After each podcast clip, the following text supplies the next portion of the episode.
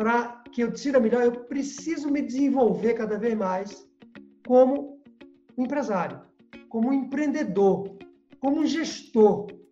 Eu preciso avançar nessa direção. É isso, não é outra coisa. Vou repetir. Eu preciso me desenvolver como empresário, porque empresário, pessoal, ele precisa de determinadas habilidades que não são habilidades que outra pessoa não precisa. Bom, então hoje nós vamos abordar uma das fragilidades, que é a fragilidade da decisão. Né? A gente vai falar hoje sobre o que, que a gente erra quando toma decisão. Né? Qualquer problema que a gente precisa resolver na vida, primeiro a gente precisa saber quais são as causas dele. Então vamos entender primeiro por que, que a gente erra, por que, que nós erramos quando nós tomamos uma decisão. Né? Tem vários fatores. Eu escolhi, acho que cinco fatores principais que fazem com que nós, como empresários, lembrando que eu vou abordar aqui muito mais, o nosso, a nossa roupa, o nosso papel como empresário, porque a gente toma decisão não só no contexto empresarial, mas a gente toma decisão a vida toda. Mas eu vou falar aqui sobre decisão no contexto empresarial, uma coisa bem específica. E depois disso, nós vamos ver o que, é que, o que, é que nós podemos fazer para diminuir, né? Para diminuir ao máximo a, o erro quando a gente toma decisão, principalmente quando a gente toma decisão estratégica. Bom, é importante dizer que uma pesquisa que eu fiz mostra que uma das pessoas que mais decide na face da Terra, você sabe quem é? É empresário. É quem tem um negócio. Não diria mais do que qualquer pessoa, mas é uma das pessoas que mais toma decisão na vida, porque a empresa é uma coisa muito dinâmica, ela muda o tempo todo, ela é complexa, um dia não é igual ao outro. É como, a empresa é como a vida. A vida é um pouco mais complicada do que a empresa, mas a empresa também é, é, um, é um organismo muito complexo, né? Vocês sabem disso muito bem, que vocês têm um negócio. Então, o empresário, ele decide o tempo inteiro, ele decide, inclusive, quando está dormindo. Alguém que não decide quando está dormindo? A gente decide, né? Você dorme com um problema na cabeça, você acorda e diz, meu Deus, encontrei a solução. É ali o subconsciente trabalhando para lhe ajudar no processo de decisão. Né? Às vezes até você sonha. Isso faz parte da nossa maneira de decidir. Então, primeira coisa que eu preciso dizer para vocês é isso. A gente decide 24 horas. Bom, aí eu emendo dizendo outra coisa. Na teoria de gestão de riscos, quanto mais você executa uma tarefa, mais você está sujeito a errar. É uma é uma regra universal. Tudo aquilo que você faz muito, você, por um lado, se desenvolve cada vez mais, teoricamente você erra menos, mas como você faz mais, você está sujeito a erro. Faz sentido o que eu estou falando? Lembra, né? Qualquer coisa que não fizer sentido, lembra que eu estou falando aqui duas coisas relativamente incompatíveis. Se eu faço muito, eu me desenvolvo, então eu deveria fazer errar menos. Mas é porque é uma questão estatística. Quanto mais eu me encolho e não faço, menos eu tenho a possibilidade de errar. Quanto mais eu faço, mais eu erro. Então, o empresário, por natureza, pessoal, ele tem uma probabilidade maior, uma propensão a errar. Nós estamos sentados aqui, nós temos uma propensão maior a errar, porque a gente decide. A questão é, quando eu erro numa decisão operacional da empresa, menos ruim. Então, por exemplo, o meu fornecedor lá de material de expediente, eu descobri que ele não é bom, o material que ele manda para mim é ruim. Aí o que, que eu faço? Eu troco de fornecedor. É uma decisão, tomei a decisão rapidamente. Se eu errar de novo, não tem problema nenhum. Não é, aquilo não vai causar nenhum dano na minha empresa. Então é o que eu chamo, peguei um exemplo de uma decisão mais operacional. E outras mais, né? Se você vai pagar uma conta em dia ou não, são decisões plenamente operacionais. Como é que você faz para ligar para um cliente, resolver um problema? Operacional.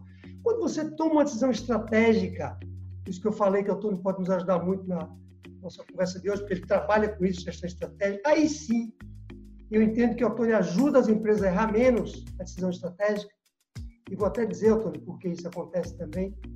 Aí sim a coisa pode complicar na nossa vida. Por exemplo, quando eu decido qual é o produto que eu vou vender para o meu cliente daqui a três anos, dois anos. Eu vou montar um produto para vender para um cliente. Então, quando eu decido, para o caso de Éder, Éder, imagine que Éder agora vai decidir abrir uma loja em outra cidade, abrir uma loja em outro bairro. ele se errar nessa decisão, é uma, isso é uma decisão plenamente estratégica, não é operacional. Porque envolve dinheiro, envolve algo que não acontece do dia para a noite, e se ele errar, ele vai ter um problema, porque né, ele investiu dinheiro. Então, quando a gente erra na decisão estratégica, é pior. Então, nossa, nossa conversa, notem isso, por favor. Nossa conversa hoje aqui, a preocupação maior de vocês precisa ser o seguinte: você tem que parar e dizer assim, eu estou tomando decisão estratégica, estou. Então, deixa eu pensar melhor. Pensar melhor não significa não decidir, não significa que eu vou segurar aquela decisão até que não. Eu, inclusive, pessoal, eu tenho uma, eu tenho um, eu digo, eu digo, eu digo que eu tenho um defeito. Eu sou muito rápido para decidir. Eu decido muito rapidamente. E aí eu erro, eu erro bastante. É um, é um misto de impaciência, experiência também, né? Porque a gente tem essa vantagem de já saber os caminhos, né? Eu acerto, eu diria que acerto mais hoje do que erro, mas eu tenho uma certa impaciência. Mas é melhor, vejam, ouçam, anotem isso também com letras maiúsculas, a inação, inação, não executar, não decidir é pior do que decidir errado. Vou repetir, não decidir é pior do que decidir errado. É melhor você decidir errado do que você ficar parado e não decidir. Claro que, lembre-se do que eu falei antes, se é uma decisão estratégica que você está tomando, você tem que parar. Volta esse exemplo de Éder e outros que a gente pode pensar aqui. Imagine que o Antônio agora decide, decide que, ao invés de ele atender é, escritórios de advocacia, agora ele vai atender de, consultórios odontológicos. Ele precisa, precisa estratégica. Ele precisa parar, porque é outro mercado que ele não conhece. Ah, mas é tudo de ação estratégica. Não é, ele sabe muito bem que não é, né? Tem variações. Então, são questões dessa natureza que é, é, são importantes. Agora, estou falando muito rápido? Não? Qualquer coisa vocês falam assim, mais devagar, devagar, devagar, devagar. Algumas decisões que a gente toma na nossa vida, elas moldam a nossa vida. Moldam a nossa vida. vou falar em três ou quatro, para vocês estarem atentos com isso também, sob o ponto de vista de empresário, tá? Estou falando aqui do empresário. Então, você pode até estranhar, porque você vai dizer, mas isso não tem a ver com empresário. Tem, vamos lá. Uma decisão que a gente toma, é, agora eu estou falando de decisões, Otônio, que mais do que estratégicas, elas são estratégicas, essas quatro que eu vou falar, mas elas são a base da nossa vida pessoal, como também a nossa vida é como empresário. E Elisângela, que segue lá o Tony Robbins, sabe muito bem o que eu vou falar, né? Porque essas coisas estão lá na base da, da, da matéria dele também. Primeira decisão que a gente toma que vai nos, vai nos é, como é que eu digo, não é seguir, vai nos perseguir se a decisão foi errada, são os amigos que a gente escolheu para ser nossos amigos. Lembrando que os amigos mudam. Os amigos da infância muitas vezes não são mais os amigos que nos acompanham na trajetória como empresário. Não tem nada a ver, às vezes. Você não tem mais com o que conversar com eles. Você se sente até culpado porque você perde. Não é perde, você continua amigo, mas você não traz aquela amizade para o meio empresarial. Então a gente precisa construir amigos também no meio empresarial. E é disso que eu estou falando. Eu não estou falando dos amigos do passado, porque preocupação que Daniele deve ter com, Grazi, com Gabriele, por exemplo, ainda deve ter, né? Porque até hoje eu tenho com menina aqui tudo velho, eu ainda falo para eles isso, é uma coisa absurda. Mas pai e mãe não tem jeito, é, não tem solução. Então, os amigos que a gente traz, ouçam, para o meio empresarial, eles são a base, a base para uma série de questões que a gente vai se enfrentar na frente da nossa empresa. E eu não estou dizendo que a gente deve fazer negócio com nossos amigos, mas eles trazem, uma hora que a gente mais precisa, alguns, algum apoio, seja um apoio financeiro, seja um apoio de aconselhamento, seja o que for, seja um apoio psicológico, às vezes você precisa, e que os amigos, numa hora que você está está com um grande problema na empresa, você, eles, eles podem lhe ajudar ou lhe botar para baixo. Então, está fazendo sentido, não está? Segunda decisão, pessoa que a gente resolve casar. Né? Aquela pessoa que a gente resolve casar vai fazer uma diferença muito grande na nossa vida como empresário. Eu acompanhei empresários, amigos meus, que tinham mulheres, por exemplo, falando de homem, né?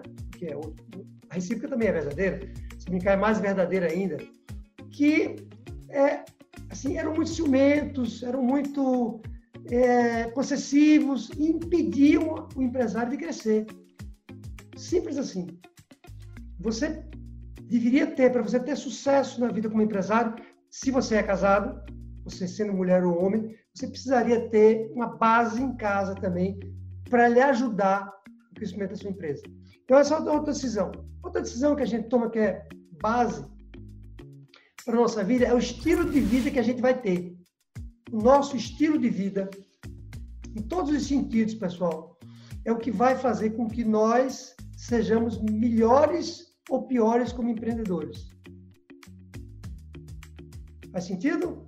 Quer dizer, se eu tenho um estilo de vida que não me ajuda em todos os sentidos, estilo de vida físico, mental, eu até brinco que uma das coisas que mais é, é base para mim como empresário hoje é meditar, por exemplo. Ou seja, eu tenho, por exemplo, estilos de vida muito saudáveis. O Antônio, que já me conhece há mais tempo, sabe disso. Todos os sentidos, ginástica, alimentação, essa coisa de ter um equilíbrio. Eu sou muito equilibrado, sou muito resistente a estresse. Eu, eu, lido bem com situações de tensão, eu fui desenvolvendo isso, mas perco a cabeça também, né, como todo mundo. Ou seja, o que eu quero dizer, o estilo de vida que nós escolhemos vai nos dar uma longevidade maior e uma energia maior como empresário do que se a gente tiver um estilo de vida diferente desse. Percebe? As pessoas, pessoal, precisam da gente. Você, como empresário, precisa da gente. Quando alguém entra na loja do Éder para fazer uma compra, precisa dele lá. Precisa dele inteiro. Não precisa dele acabado, né? cansado, exaurido, doente. Não, precisa dele inteiro lá. O Tony, quando vai no cliente, a Elisângela, César. Né? Daniela, então, não se fala, porque você atende pessoas que têm problema. Né? Então, e uma última decisão que a gente toma é a decisão da pessoa com quem nós vamos trabalhar. Uma quarta decisão que a gente toma na vida. Ou seja, tanto a decisão eu já tive, eu já tive vários sócios né, na, na minha outra empresa. É, a decisão que a gente toma com quem a gente vai trabalhar significa se eu for trabalhar numa empresa e se que sócios eu escolho para estarem comigo. Também é fundamental. Se você escolhe um sócio errado, você vai ter muito problema. Quando você escolhe um, quando você escolhe um sócio certo, já tem problema? Imagine quando você escolhe um sócio errado.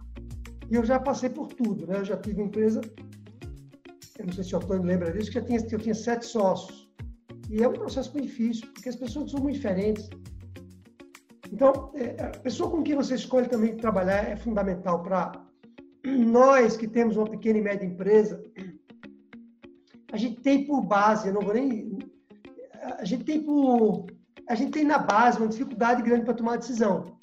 Nossa empresa tem uma, uma é, o termo melhor não seria base, na origem ela tem uma dificuldade maior para decidir. Vocês imaginam qual é? Qual é por base ali, o que, é que uma pequena e média empresa tem para tomar decisão? Dificulta?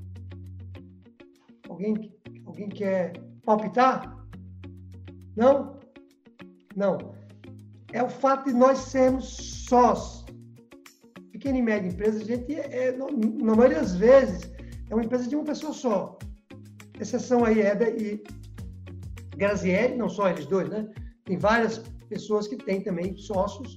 A minha outra empresa também, eu tenho um outro sócio.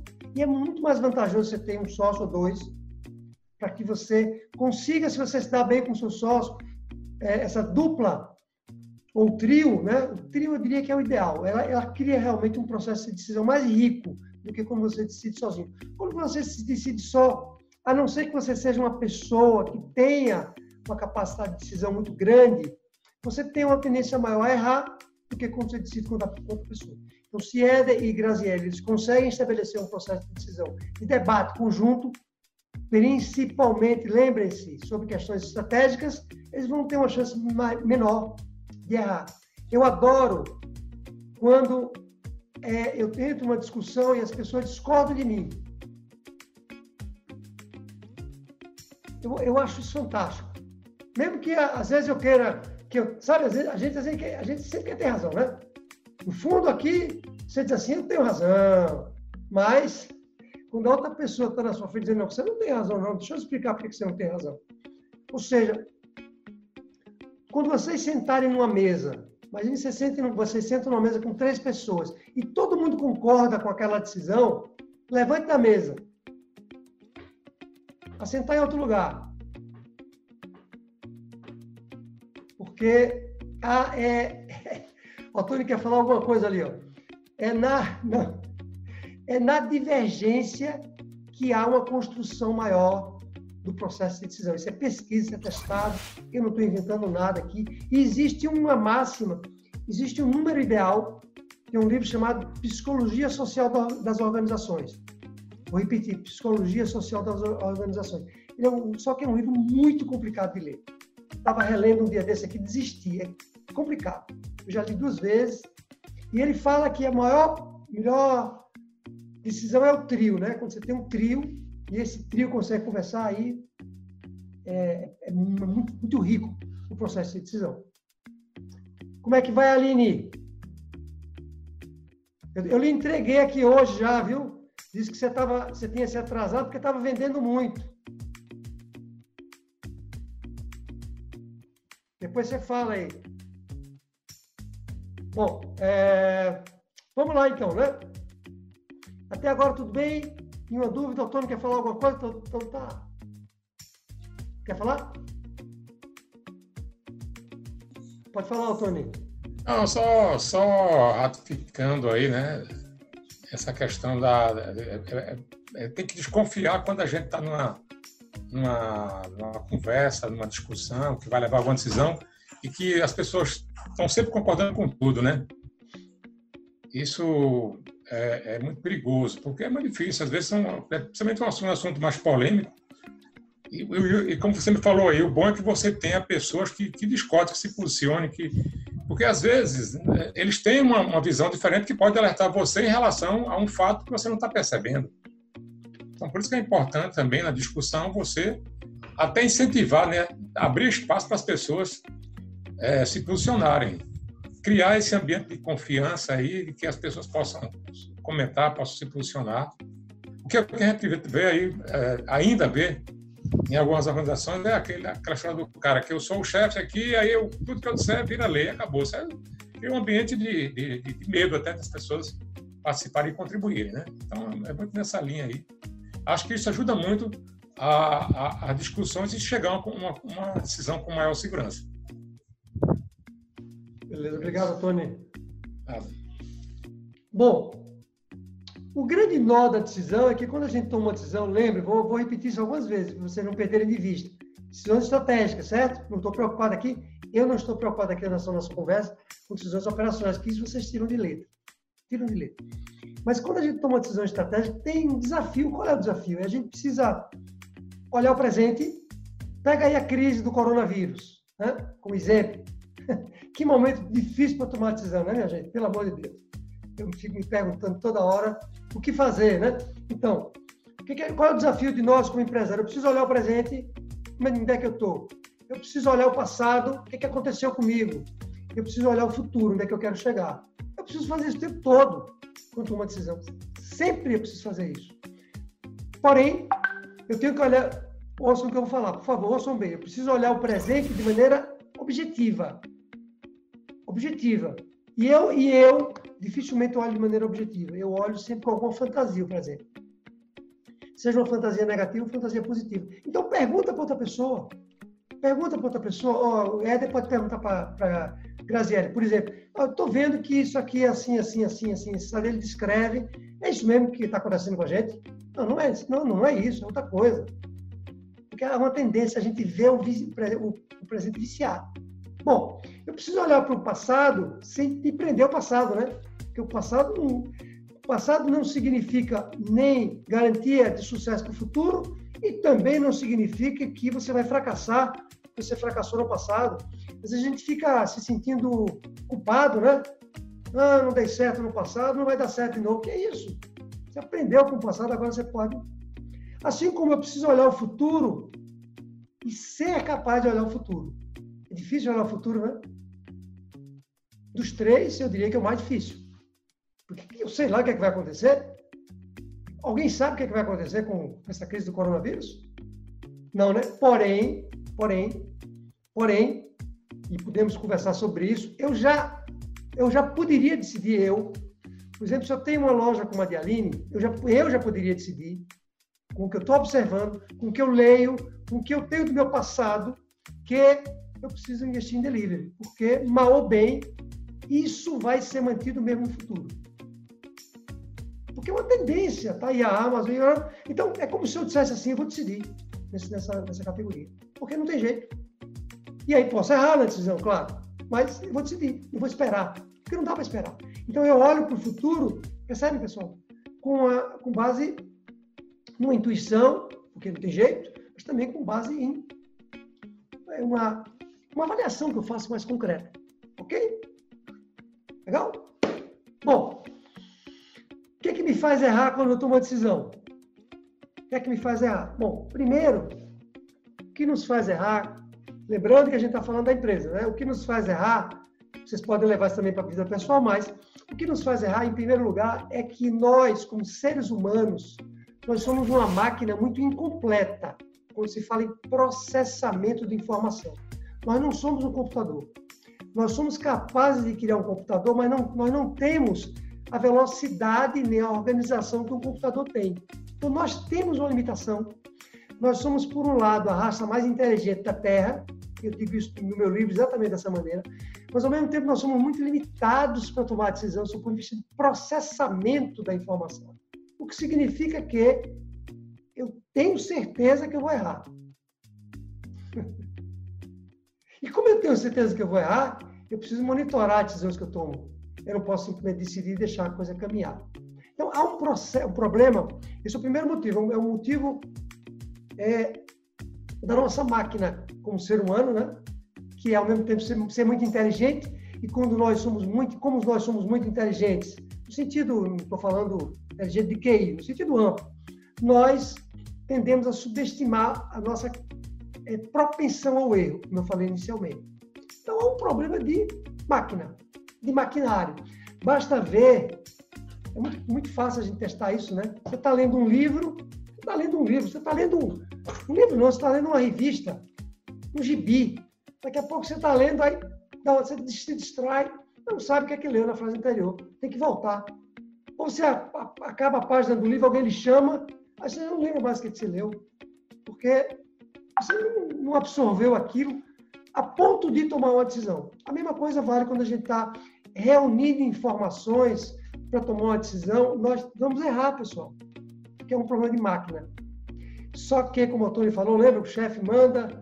Tem gente que acha que nós, como empresários, não sei se vocês, se vocês têm amigos empresários assim, porque eu tenho vários, né? Que acha que não, que aquilo ali acabou, ele pensou, decidiu e vai, não vai, não está errado, não. Então é um problema mesmo que não tem solução. Esse problema não tem solução.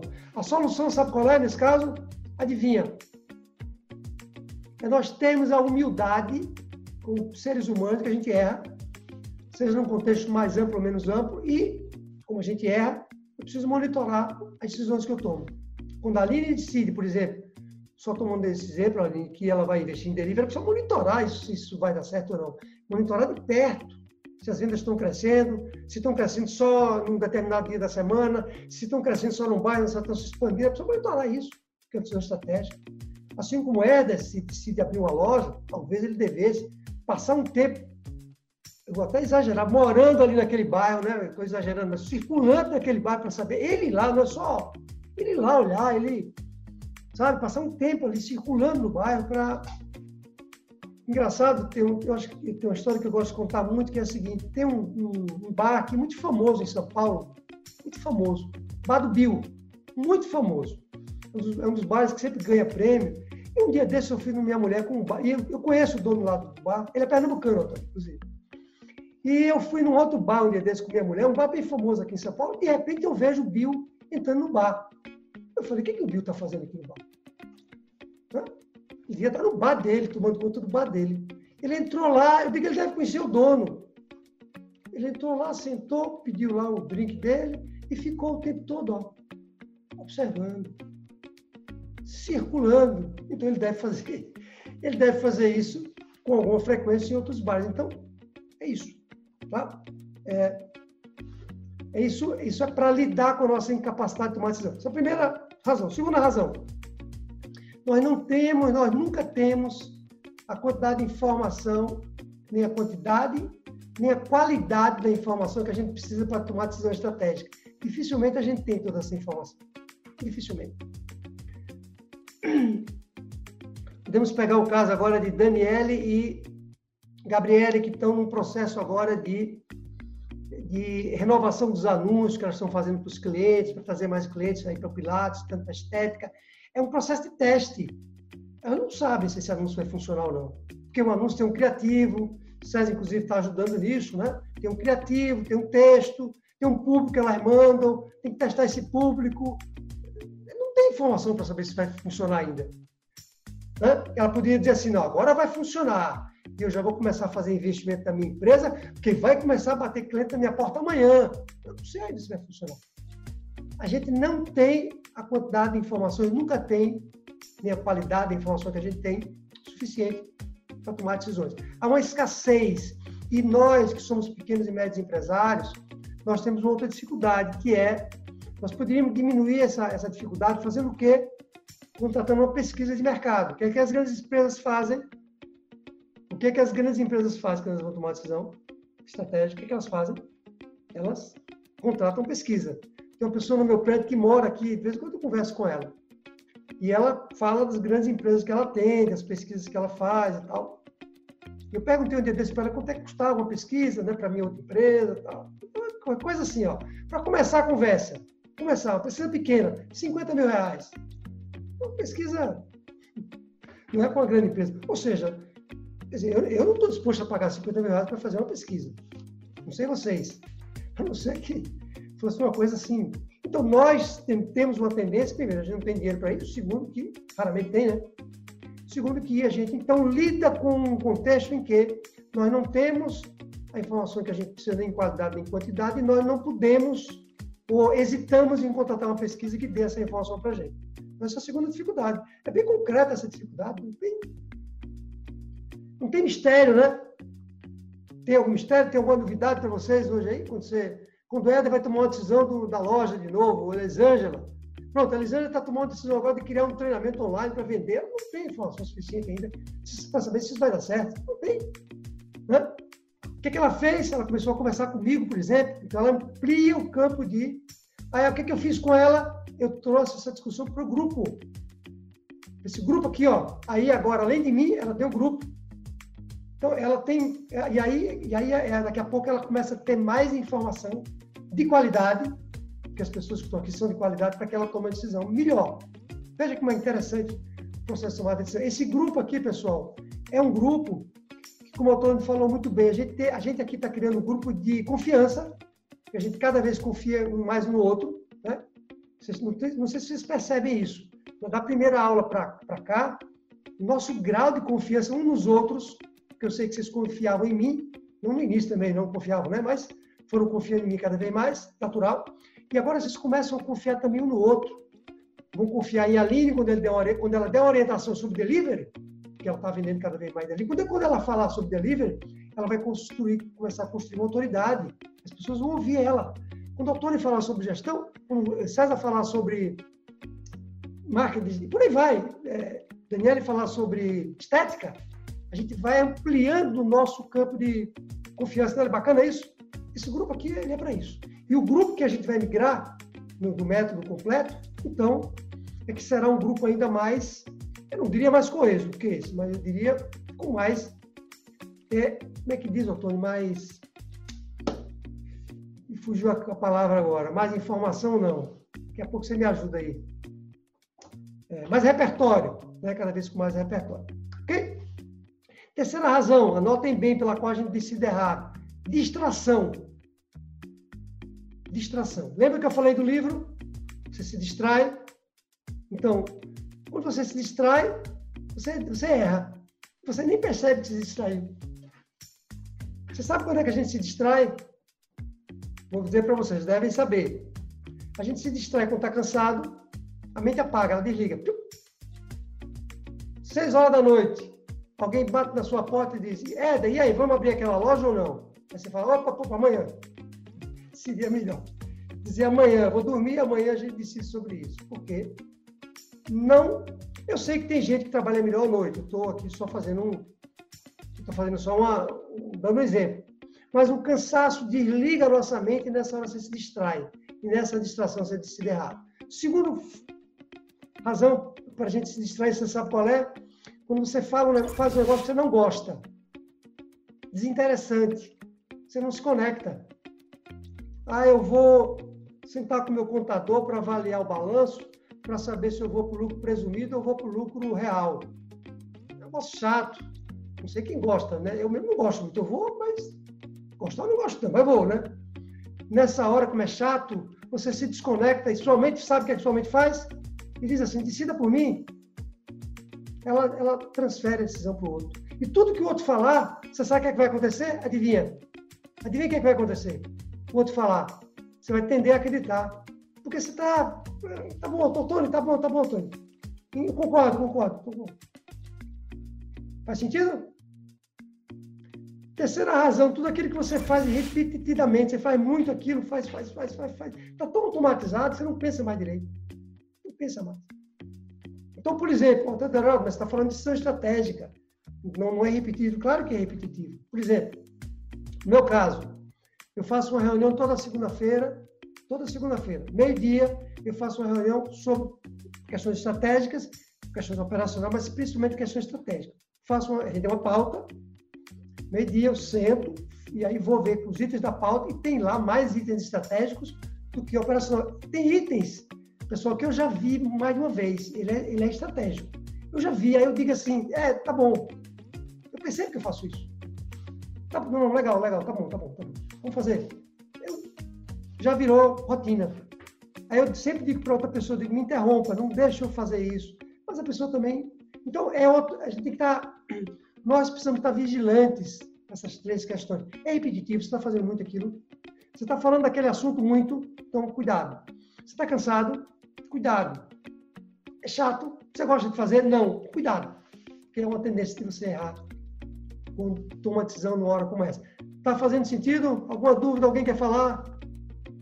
Certeza? Maravilha. Bom, é, outra, outra razão pela qual a gente pode é, errar quando decide, o Antônio já adiantou um pouco aqui, são os estilos, os estilos que eu uso para tomar decisão. Os estilos que eu uso para tomar decisão, eles podem impactar, eles podem atrapalhar ou ajudar quando eu tomo decisão. E aí eu sei que empresas menores, isso pode não fazer muito sentido, mas, mas pode fazer sentido, ouçam com atenção. É, eu, existem pessoas que têm um estilo mais ou menos autoritário, mais ou menos, vou usar outra palavra para não falar autoritário, que autoritário é uma palavra, inclusive está bem em moda hoje em dia, né? Uma palavra, vamos dizer, centralizador, palavra centralizador. Eu posso ser mais centralizador ou mais ou menos centralizador, mais democrata em decisões. É, Está comprovado que, na grande, maioria dos, na grande maioria dos casos, o estilo menos centralizador, mais democrático, ele tem uma chance maior de dar certo, de você acertar quando decide, do que o estilo centralizador. Quando você centraliza a informação, seja porque você não tem com quem compartilhar, lembra? Ou seja porque o seu estilo é esse, você tem com quem compartilhar, mas você não senta para decidir com aquela pessoa. Você diz assim, não tenho tempo, a pessoa não sabe, ah, não dá, não vou perder tempo com isso. E aí você. É o estilo. É como o Tony bem falou, né? O chefe que às vezes bate na mesa e. Então, se vocês puderem fazer isso de maneira legítima, vou explicar porque que eu estou falando de maneira legítima. Se vocês puderem fazer isso de maneira legítima na empresa de vocês, usar um estilo mais é, democrático, há uma tendência que você acerte mais na decisão. É uma tendência. Lembrando que algumas pessoas, não sei se você observa isso também, Antônio, elas têm realmente uma capacidade de tomar decisão sozinha e ponto final. Tem gente que você deve conhecer pessoas assim, são é por ali, é por ali, por aí parece que vai dar certo. Mas eu, eu acho que são as exceções, né? Aqueles 5% que, que a gente precisa observar com mais atenção. Então, se vocês puderem estabelecer um estilo mais, é, como é que eu digo, participativo, né? há uma tendência que você é, acerte mais do que, do que um estilo é, mais centralizador mesmo. Acho que a palavra é essa, né, Antônio? Centralizador, né? A palavra mais adequada é essa mesmo, né? Do que um estilo mais. Bom, e uma última razão pela qual a gente é. Você quer falar? Pois não, Antônio? É porque o centralizador, ele comete, um dos erros é esse aí. Ele, ele esquece de empoderar as pessoas. Ele, tá, ele acha que só ele consegue fazer aquilo, é, ele não confia que as pessoas façam, então ele centraliza. E aí, naturalmente, as pessoas não vão crescer nunca. Né? Ele não empodera as pessoas para as pessoas poderem experimentar uma tomada de decisão, fazer alguma coisa, e isso seria até muito bom para ele, porque ele se liberta um pouco mais. Eu conheço empresários que eles são tão centralizadores que eles vivem dizer, pô, tô, tô, o que é que eu faço? Eu tô abarrotado. Você vai lá, vai passar com o cara, vai ver. E ver que esse estilo dele, é... só quem toma decisão é ele, né, da organização, porque ele centraliza tudo. Ele não confia, ele não delega, ele não, prepara as pessoas para experimentarem, tentarem, errar algumas vezes e, mas aprender e, e, e passar a tomar decisões também né, que poderiam ser colocadas na mão dessas pessoas e não apenas na mão desse, desse, desse cara que é centralizador. Então, isso é um, um erro muito grave no entendimento. Legal, muito bom. Né? Muito bom. Obrigado, Antônio. Bom, e o último motivo, motivo curioso, esse que eu vou falar agora, pelo, pelo qual você pode errar mais na decisão, é que tem gente que não gosta de tomar decisão. É gosto gosto. Por incrível que pareça. Conheço vários empresários que não gostam. Fica lá, assim, ó, não gosta. Espera que alguém decida por ele e acabou. Porque as coisas vão acontecendo e a empresa vai andando para trás e ele simplesmente ou não decide porque tem medo, ou porque é inseguro, ou porque às vezes tem um outro sócio que sempre decide por ele, né? E as coisas vão caminhando e ele não consegue decidir engraçado que esse é um, normalmente é um perfil que a pessoa leva muito para a vida pessoal. Eu não sei como resolver, viu, Antônio, uma situação como essa. Conheci pessoas assim, e não, sei como é, porque eles não gostam. Ele, ele, tem medo de tudo, né? Alguém me diz assim, não, tá não tenho, não tenho os dados para decidir. Vou levar a empresa para o buraco? Eu digo, se você não decidir, você vai levar para o buraco. Porque você sabe o que, é que acontece com o buraco, né? Quando você não vai para o buraco, você sabe o que acontece? O buraco tem para você. Você fica parado vai afundando, ó a gente pensa que só vai para o buraco quando anda, né? Não, fica para se afunda.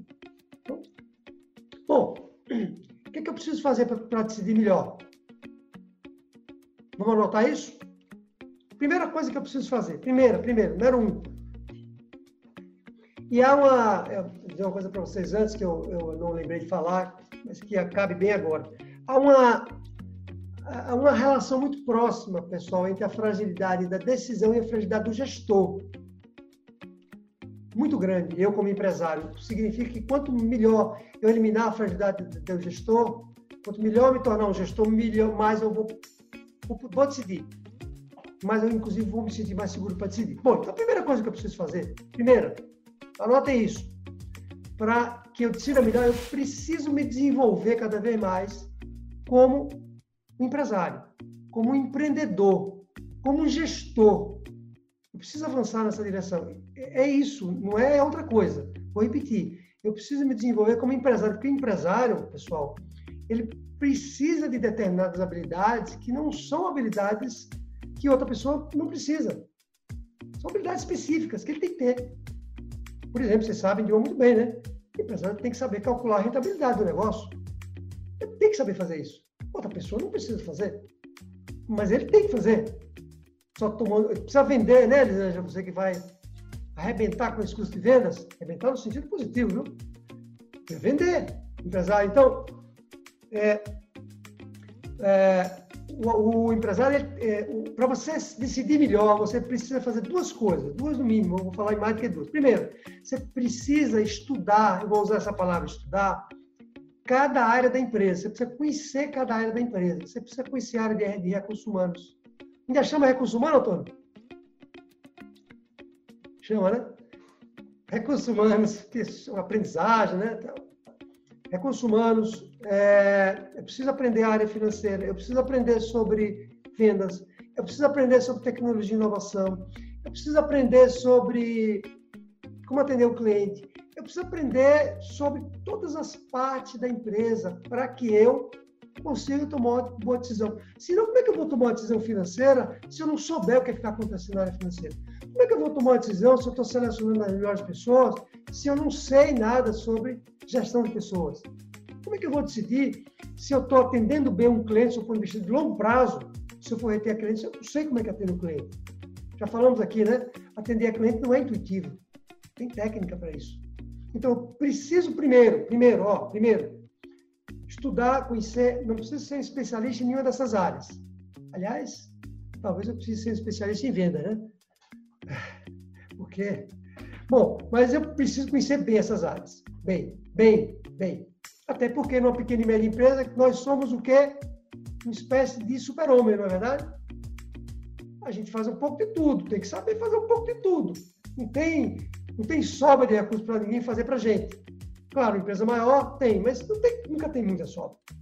Bom, segunda coisa que eu preciso me desenvolver, além dessas partes da empresa, vocês precisam se desenvolver também como gestores e como líderes. Se é que você pode se desenvolver como líder, né? Porque parece que líder, parece. Vou abrir para o Antônio fazer um comentário já já, mas parece que líder é algo meio que inato, líder, liderança, parece, né? Porém, a gestão, você desenvolve ela é, é, a gestão é uma atividade, é uma, é uma habilidade mais técnica mesmo. A liderança me parece que é uma atividade, uma menos técnica. Vou abrir para você falar, voltando já já, sobre essa questão. Então é isso, de se desenvolver essas questões para que você decida, que quando você faz isso, você vai. Né, vocês, vocês, vocês percebem isso, entendeu? Que vocês vão é, se desenvolvendo cada vez mais eu, eu, eu, tive meu, eu diria para vocês que meu despertar, eu tive um despertar para a gestão que foi por volta de 28 anos, quando eu tinha 28 anos de idade, 27, 28. Eu casei muito novo, casei com 24. E com, por aí, eu fui descobrindo que o que eu queria fazer da minha vida era gestão. Uma descoberta, um misto de necessidade de ganhar mais dinheiro, porque eu precisava né, sustentar a minha família, e o que eu ganhava como técnico minha formação é ciência da computação. Eu era programador, analista, e o que eu ganhava não dava direito para não dava para dar um conforto adequado para minha família. Eu percebi então que na medida que eu alcançasse um cargo maior de, de liderança, de, de tornar-se executivo, eu ganharia mais dinheiro e isso me daria mais conforto em casa. Esse foi o primeiro motivo. Mas o segundo foi uma certa descoberta mesmo de gostar, de gostar de gestão. Sabe? Eu me apaixonei por esse negócio e de lá para cá, por aí, por essa idade, 28 até hoje é uma coisa que uma das coisas que eu mais estudo é sobre esse assunto. E aí você vai, o que eu queria dizer para vocês, contando essa história, que é um processo, uma espiral, sabe? A gestão, ela lhe ajuda, você como, como empresário, como executivo, ela lhe ajuda pro resto da sua vida. Quanto mais você pratica, mais ela lhe ajuda. Bom, aí em relação a se desenvolver, vocês precisam praticar o processo de decisão o tempo todo. Ouviram o que eu falei, né? Eu me desenvolvo, agora conheço mais as áreas, eu me desenvolvo também como gestor e como líder. E agora o que, é que eu preciso fazer? Decidir. Decidir. Uma decisão. E aí ver o que, é que deu errado, e consertar, o que, é que deu certo, repetir. E aí eu vou decidindo e vou me. Pessoal, a gente vai se aperfeiçoando para tomar decisão. Acredita em mim. Eu falei isso no começo da aula. Eu, eu, eu acerto muito mais hoje do que eu acertava quando eu tinha 40 anos de idade. Muito mais, dá para comparar. Se você exercitar, não é só a idade, é o exercício da é o exercício do empreendedorismo. Eu faço a empresa andar para frente. Ok? Otônio, só um comentário aqui rápido seu. Se, se liderança você desenvolve também ou é uma coisa meio que inata? O que, que você acha? Eu, eu, acho que tem pessoas que já nascem com uma certa. com, com, uma, com um conjunto de características de líder, né? É uma coisa inata dele, né? Inata, né? Mas você também desenvolve. Se a pessoa tiver aberta, você, você pegar um, às vezes tem cara que é muito bom tecnicamente, e você desenvolver ele como gestor, ensina toda a metodologia, né? Toda a forma de fazer uma boa gestão, as melhores práticas e tal, e ele vai naquela linha. Agora, para ele ser um líder, ele precisaria desenvolver algumas coisas mais comportamentais, no meu entendimento. Né? Porque, e, e dá para desenvolver. Agora, é lógico que tem gente que tem isso já na natureza. Aquela pessoa que tem, por exemplo, ele usa mais a autoridade dele do que o poder. Às vezes o cara está num cargo e o, o cargo já tem um, uma força, né? Que dá uma força para ele ter o poder na mão e fazer as coisas acontecerem. Mas o, o líder, ele usa mais autoridade, a autoridade do que o poder. A autoridade está baseada justamente na, na capacidade dele, capacidade dele de se comunicar, de se, relacionar com as pessoas, de respeitar as pessoas, de ouvir, né? de fazer com que o líder, por exemplo, ele gosta demais que as pessoas cresçam. Ele, ele ajuda as pessoas a se desenvolverem. Então, tem um conjunto de características. Ele é, geralmente é um cara muito ético. Então, as pessoas terminam olhando para ele de uma forma diferenciada. Então, ele consegue que as pessoas façam as coisas sem ele usar o poder, entendeu? Ele usa mais a autoridade, por isso eu digo a diferença entre autoridade e poder aí. Então, se a pessoa tem uma consciência de que ele é um gestor, ele precisa se transformar no líder, ele está aberto a isso, ele precisa fazer algumas modificações aí no, no, seu, no seu interior. Então, é, dá para desenvolver. Eu acredito que sim. Muito bom, muito bom. Você já está intimado para dar uma aula para a gente sobre liderança em breve, viu? Bom. Olha, a Eda já está dizendo que quer ali, ó. É. Ó, anota aí na agenda, viu? Bom, é, o que, que, eu preciso fazer também para. Quer, ah, quer falar, Éder? Desculpe. Quer falar? Não? É, não entendi se quer falar ou não. Não quer, né? Não. Tá. Bom, segunda, segunda medida que eu preciso tomar para decidir melhor o que é? Eu preciso reunir informações. Lembra que eu falei que a gente não tem quantidade de informações suficientes para tomar decisão?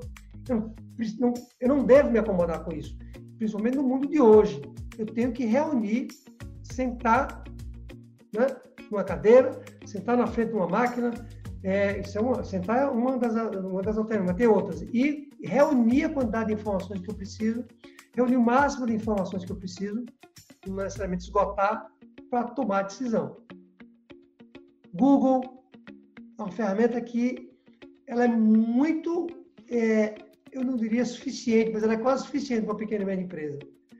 O, não sei se você usa o Google Acadêmico, alguém usa o Google Acadêmico, Scholar Google, você usa, né? É, é, chama, usa também, né, Tony? Então, quando você vai fazer uma pesquisa mais apurada, em vez de usar o Google puro, use o Google Acadêmico, ou em inglês o Scholar Google, porque ele é mais refinada a pesquisa.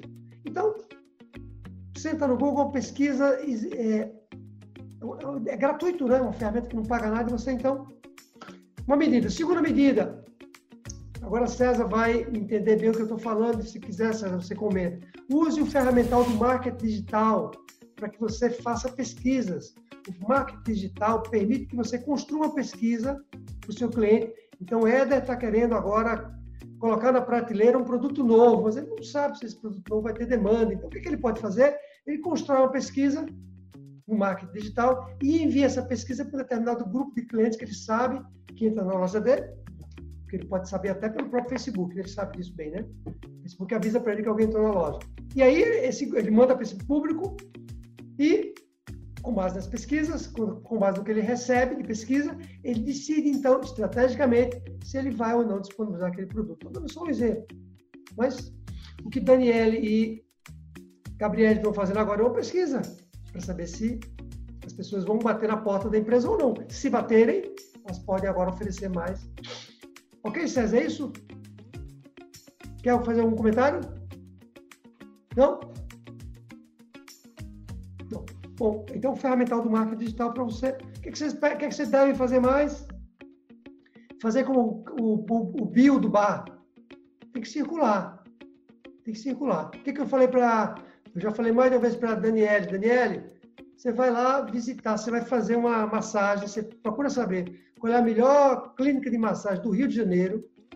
Eu sei que vai gastar uma grana para isso, né? E vai lá fazer uma sessão de massagem, de aula, né? Não é massagem, desculpa. Aula de pilates.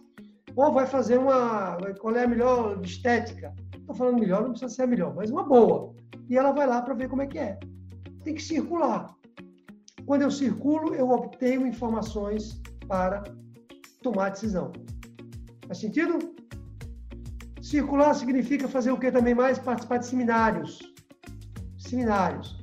Estava a Elisângela me contando aqui no início da nossa reunião que ela foi para o seminário do Tony Robbins aqui no Brasil e circular. E outros que ela me contou, circular, circular, circular, circular. Pessoal, ouçam, vocês deveriam, no mínimo, no mínimo, no mínimo, no mínimo do mínimo, sair de casa três vezes por ano, três, no mínimo, para ir para um seminário do setor de vocês. Três vezes no mínimo. Sair de casa e ir para um setor, ou na cidade de vocês, ou outra cidade. Agora está mais difícil, né? Por conta da pandemia. É sair, sair online, né? Sair na, numa live, sei lá, para circular. Ok? E uma última medida para vocês terem informações, você sabe qual é? É esse grupo que a gente está aqui. Eu estou dando esse grupo como exemplo, mas você, você participar de grupo, não se isolem. É um erro muito grande se isolar. A gente está tendo um privilégio, eu falei isso no início da é um privilégio para a gente, como grupo, estar tá podendo né, conversar, trocar ideia e com isso ampliar nosso campo de visão. Você não percebe que você estava pisando num, em falso e alguém aqui vai lhe dizer: Ó, oh, eu já fiz isso, não deu certo, não. Eu não faria, não. E você estabelece uma conversa com aquela pessoa, não precisa acreditar nela. Você tem confiança. Então, esse grupo aqui e outro, estou falando desse grupo como exemplo, se não é esse grupo, criem grupos também na comunidade de vocês para tomar decisão. Fez sentido? Terceira medida, mantenha o foco. Foquem. Foquem, foquem, foquem, foquem, foquem. Que eu vou falar que não se aplica a Éder, mas eu vou dizer que se aplica também. Vou explicar já, viu, Éder?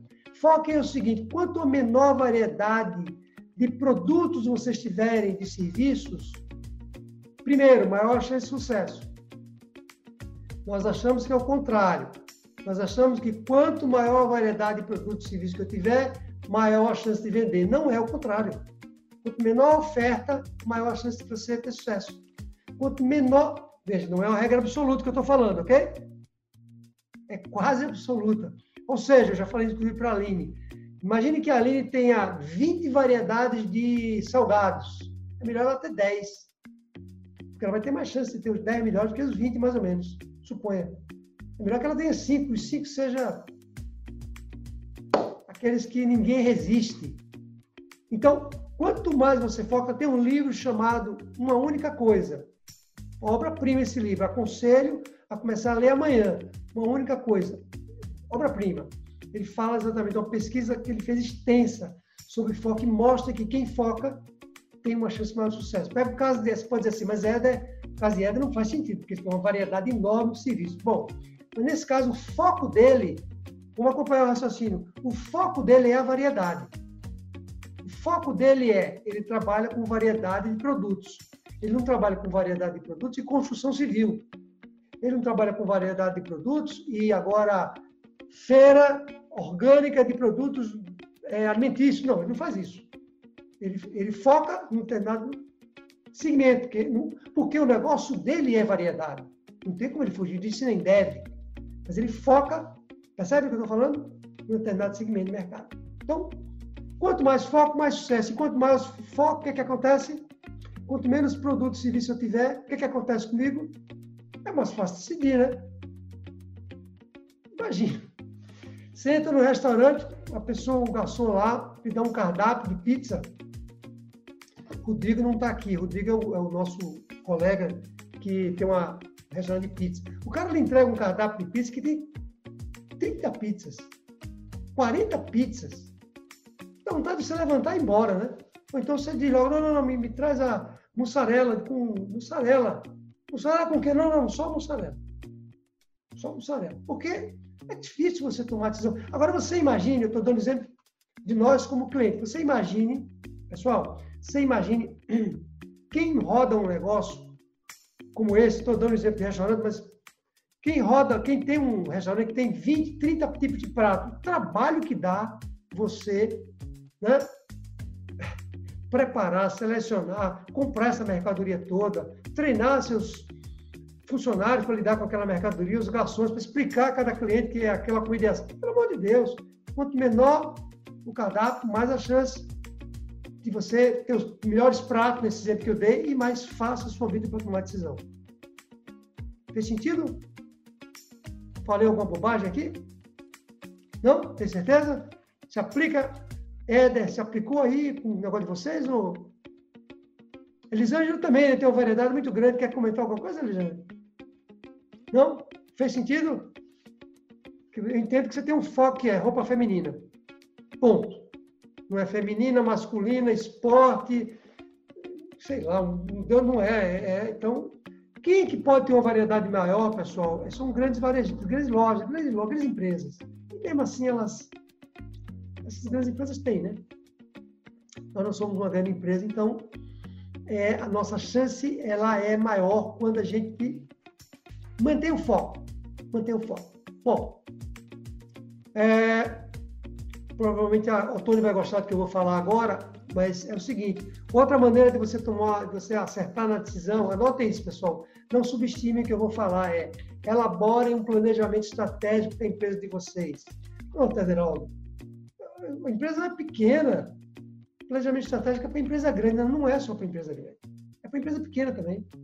Sebrae tem um modelo de planejamento estratégico para empresa pequena. Empresa com duas pessoas, ela tem um processo para isso. Claro que o, planejamento estratégico da empresa menor é bem mais simples que da empresa grande, vai ter que fazer também. Você talvez faça num dia, né, o planejamento estratégico da empresa pequena, senta ali com o sócio e pá. Mas o planejamento estratégico, primeiro, o processo de planejar de forma estratégica, o nome já está dizendo, né? O exercício que você vai fazer com um bom consultor para fazer isso vai abrir a sua cabeça. Porque ele vai lhe obrigar, vou usar essa palavra, né? vai lhe obrigar a pensar no passado, no presente e no futuro. Diagnóstico atual, o que, que aconteceu, os problemas do passado, onde é que você quer chegar. Ele vai fazer isso, ele for um bom um posto hábil, isso vai abrir sua cabeça. Você vai dizer assim, eu não tinha pensado nisso. Estamos falando aqui de duas fragilidades, né? Decisão e gestão. Como é que eu, como é que eu, veja, pensem bem, como é que eu vou tocar um negócio que é meu sem planejamento? Não dá. Eu não posso tocar um negócio na base do improviso. Quando a coisa acontece, ah, eu, aqui eu mudo. Ah, não, aqui eu mudo. Não, meu objetivo era esse. Mas agora eu vou mudar, agora é aquele. Não, eu preciso ter um planejamento estratégico. Deveria ter um planejamento estratégico. Porque isso faz com que. E aí, o que, que acontece quando eu tenho um planejamento estratégico? Né? O consultor, ele lhe entrega um mapa. Essa é a ideia. Ele vai lhe entregar um mapa simples, um mapa. Nesse mapa, ele vai dizer para você o seguinte: não é ele que vai dizer, viu? É vocês que vão dizer para ele. E ele vai montar esse mapa com vocês. Vou abrir também, viu, Antônio, para você comentar sobre isso. Você também é expert nessa coisa. Então, é, e esse mapa vai ter lá, por exemplo, os grandes objetivos que a empresa tem, onde é que vocês querem chegar. Então, Daniel pode dizer assim: eu quero ser a melhor estética do, é, da cidade de. Eu quero ser estética, eu quero ser, eu quero ser a, a estética mais moderna. É, a gente vai ter uma aula sobre posicionamento, né, Antônio? Tem uma aula sobre posicionamento, como que eu me posiciono no mercado. Ou seja, é, o planejamento estratégico vai ter isso, esse vai ser um guia, assim como também vai ter os, objetivos, os grandes objetivos que você quer alcançar, é que você quer crescer naquele ano, em que setores você quer crescer, para que clientes você vai vender, vai ter um mapa, um mapa, e também vai ter um mapa, vai ter uma informação das ações, das estratégias que você tem que fazer para chegar lá. Então, a estratégia para crescer meu negócio, será que vai ser usar marketing digital? Será que vai ser porta a porta? Será que vai ser delivery? Será que vai ser abrir uma outra loja?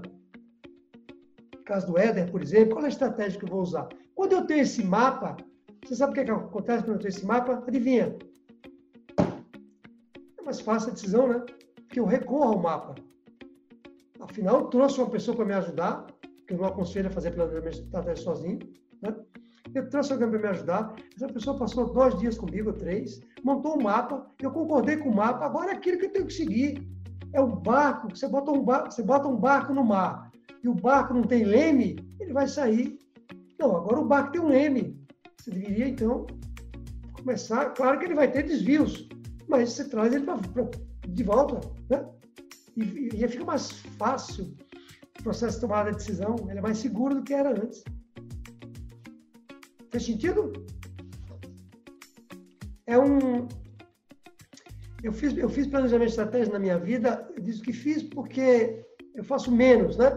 Mas eu fiz planejamento estratégico na minha vida, sei lá, durante 15 anos. Foi isso, Antônio? Por aí, né? 15 anos a gente fazia planejamento estratégico duas vezes por ano. Eu me especializei muito em fazer isso, e muito, muito. E é uma benção. Foi uma das épocas que eu mais cresci na minha vida. A minha unidade saiu de 9 pessoas para quase 80 pessoas. A gente chegou num faturamento de 20 milhões de reais na minha unidade. Um faturamento que era irrelevante. Eu não estou dizendo que foi só planejamento estratégico, mais de 20 milhões, 23 milhões. Não estou dizendo que foi só planejamento estratégico, mas ele teve um peso muito grande. Eu, eu percebia isso.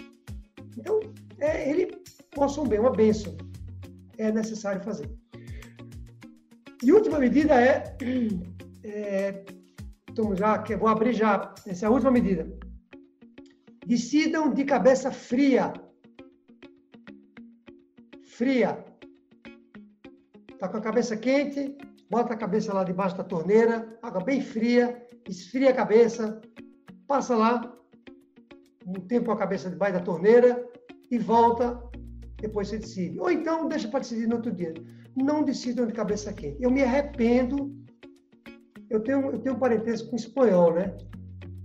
E espanhol é uma é danado. Espanhol tem sangue quente, é uma desgraça. Tem um sangue meio quente. E já tomei algumas decisões na minha vida que eu me arrependo. Já fiz muitos inimigos eu me arrependo. Algumas pessoas que até dispensei da minha empresa e em momentos assim de muito calor, né? E, eu errei. São pessoas que se eu encontrar na, se eu reencontrar na, na rua, eu vou pedir desculpa. Vou, me desculpe por aquele momento, porque né? a cabeça quente e quente porque você está com muito estresse, porque você está com muita responsabilidade, você tem uma entrega grande para fazer, porque tem um cliente reclamando, e está reclamando do seu funcionário, e às vezes você manda ele embora porque você está com a cabeça quente. E é uma coisa pior do mundo você mandar alguém embora depois reconhecer que você errou, né? Pense, a dor de consciência. Eu já imaginou a dor de consciência? É difícil, viu? Então, estou usando isso como exemplo, mas existem outras coisas até piores, né? E quando a gente toma decisão e vê que fez uma bobagem. Então, é, cabeça fria. E cabeça fria, ouçam o que eu vou falar, notem, cabeça fria significa também equilibrar o coração com a cabeça. Eu preciso saber quando é que eu decido com o coração e quando eu decido com a cabeça. Um dia eu estava conversando com Gabriele, recente, eu estava conversando com ela, não sei se você lembra, Gabriele, fazendo algumas perguntas para ela pelo WhatsApp, aí eu brincava com ela dizia assim, agora decida com a cabeça. Ela me respondia, Aí eu dizia, agora é o coração, viu? Aí ela respondia pelo coração, porque eu já sabia mais ou menos o que. Então, tem horas que a decisão é mais pelo coração. Tem horas que a decisão é mais pela cabeça mesmo. Seja em que situação for, eu, eu, eu vejam, eu precisaria localizar um. É, não é fácil fazer isso, mas talvez seja, né? Eu precisaria apenas só localizar por onde é que eu estou decidindo. Então, por exemplo, Imagine que é, eu estou muito empolgado com alguma coisa. E estar tá empolgado não faz mal a ninguém, né? Mas eu estou exageradamente empolgado. Sabe aquele empolgamento que às vezes bate no coração da gente? A gente diz assim: vai dar certo. Eu sei que vai dar certo. Não tem porque dar errado. E papapá, e o coração começa a bater, bater, bater, bater. Você diz: eu vou fazer. Talvez tenha sido exageradamente coração. Talvez. Eu só estou trazendo isso como exemplo, é que vocês observem se vocês estão decidindo aqui ou aqui. Se for muito aqui, dá uma parada, conversa com alguém, porque a emoção e o coração é emoção, né? Aqui não é emoção, certo? Razão. A emoção está aqui. Dizem que a gente tem uma parte que é, é mais intuitiva, mas é, a, a, quando o coração está batendo, eu brinco assim para vocês, quando a gente está suando, suando, sabe? Hum, vai ver que o coração está mas você sente o coração quase saindo pela boca, né? Você tá brabo ali, o coração tá. Você vai fazer assim. É, pois é, coração. Então, para, dá uma avaliada, porque pode não ser a melhor decisão. Só reflitam. Assim como também, quando você está exageradamente decidindo com a razão, só com a razão, sabe quando é só com a razão? Você diz assim: é lógico que é isso. É lógico.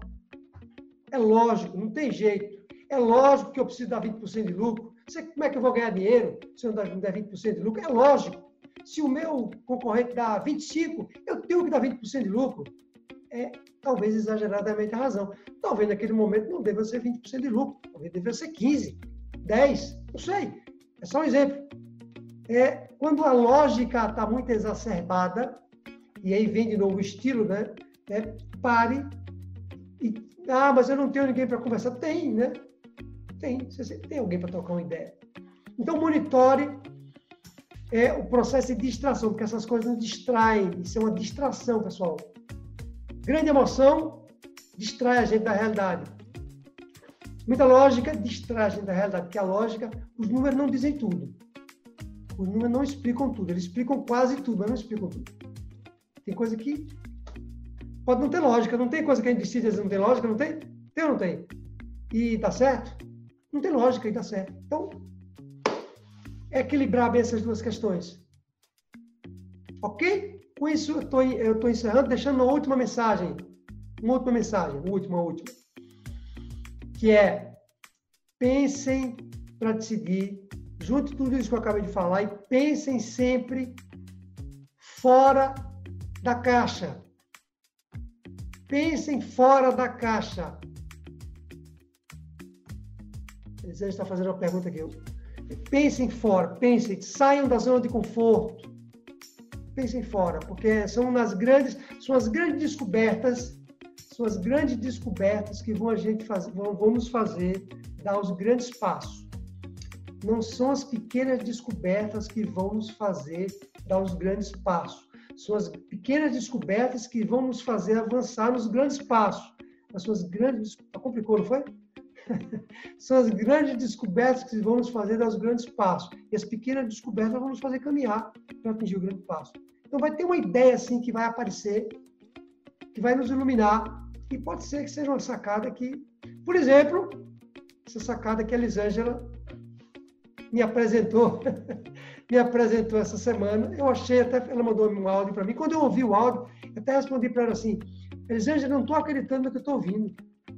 Foi isso que eu falei, não foi? Estou achando fantástico, porque ela pensou completamente fora da caixa. É isso que a gente tem que fazer.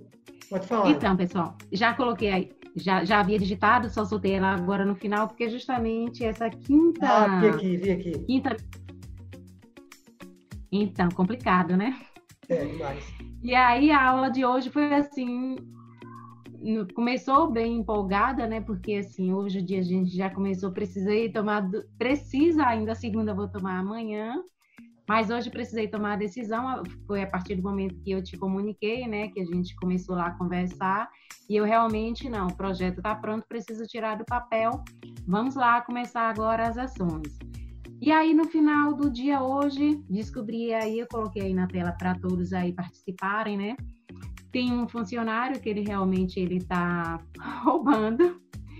E aí eu peguei lá, como assim, a gente está aqui, é, comércio fechado, né? Não está podendo abrir. E numa das, das situações que eu precisei remover uma mercadoria, e aí encontrei, encontramos o furto entregue por outro funcionário que acabou não querendo ser, ser o único culpado e é, falou que seria ah, o fulano que está lá afastado por, por cinco dias, né, de folgas aí. E aí você respira. Primeiro momento é aquele choque, né? Você não espera porque é uma pessoa de confiança, você tem uma pessoa de confiança e delega funções. É aquela coisa, eu não, não, não fico prendendo, não, tenho assim, eu também sou assim no seu perfil, tenho meu poder de decisão muito rápido. E assim eu deleguei, deleguei algumas funções para ela, dei, dei algumas vantagens também. Uma coisa que eu acho que motiva muito é quando você delega funções, você também tem que equilibrar, né? Então eu dei algumas vantagens, mas hoje descobri que ela realmente está furtando, até porque nas coisas que ela já ia levando, que não estavam registradas, haviam, ela registrou uma parte e outras não. E aí deixei lá, guardei, tranquei a sala para tomar uma decisão. E aí queria a opinião de vocês.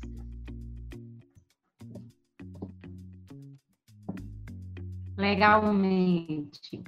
Assim, a primeiro momento, ah, chama a polícia, entrega, porque é um roubo, né?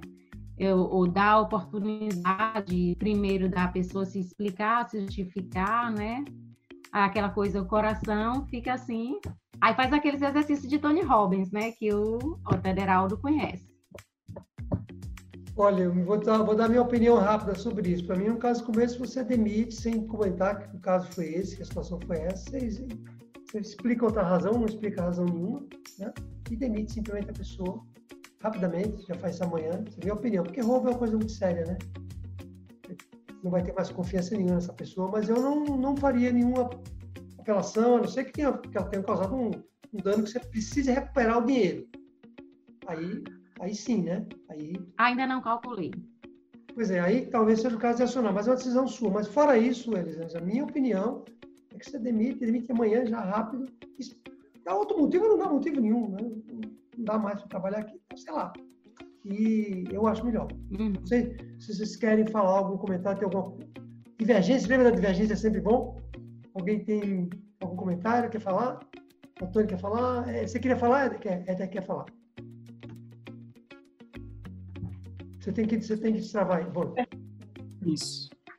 É, eu já passei por uma situação semelhante a essa da Elisângela. Eu e a Grazi, na nossa empresa, a gente também já passamos por situações parecidas. É, na minha opinião, eu faria exatamente o que o Tederaldo acabou de colocar para ti.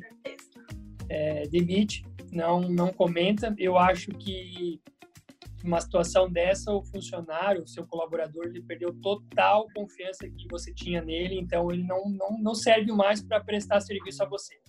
Então, simplesmente você corta ele. Eu vi que você comentou que tem uma outra pessoa que está envolvida, acho que são duas pessoas, né?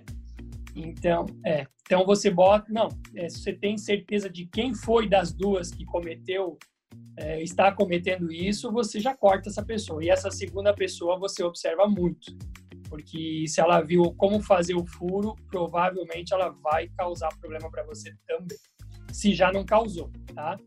Eu, na minha opinião, eu mandaria as duas pessoas embora. Tá? Estou pensando. Eu também. Faz isso. Comentar, dar motivo, o, como disse o Tederaldo, não dá motivo nenhum. Né? sei lá, assim, dá um motivo totalmente diferente do que é. Porque hoje em dia as leis trabalhistas também são muito a favor, né?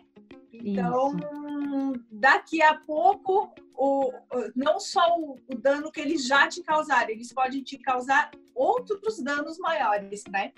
Então, uhum. a melhor situação mesmo é você não dar motivo ou colocar um motivo totalmente ao contrário do que está sendo. Entendo.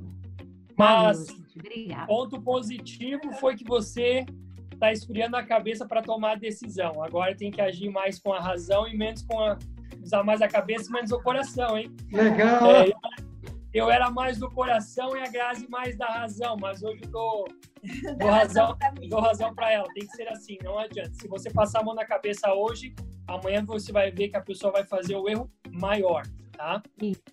Isso, concordo. Tá Cuidado.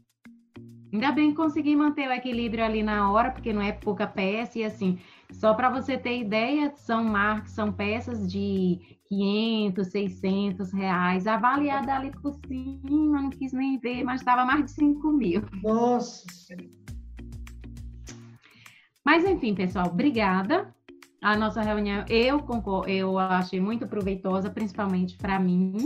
Agradeço a colaboração aí do Eda e da Grazi. Eu acho que serve também de aprendizado e experiência para os demais aqui na sala. Com certeza. Isso que está acontecendo contigo já aconteceu comigo e vai acontecer com muita gente ainda. Infelizmente, a gente é vulnerável a isso e uma hora ou outra, por mais que você cuide, por mais que você zele, é, seja vigilante, mas não é fácil, viu? É complicado. É. Valeu. Já aconteceu comigo também. Acho que é com. É, é, tem jeito. O ser humano é fogo. É.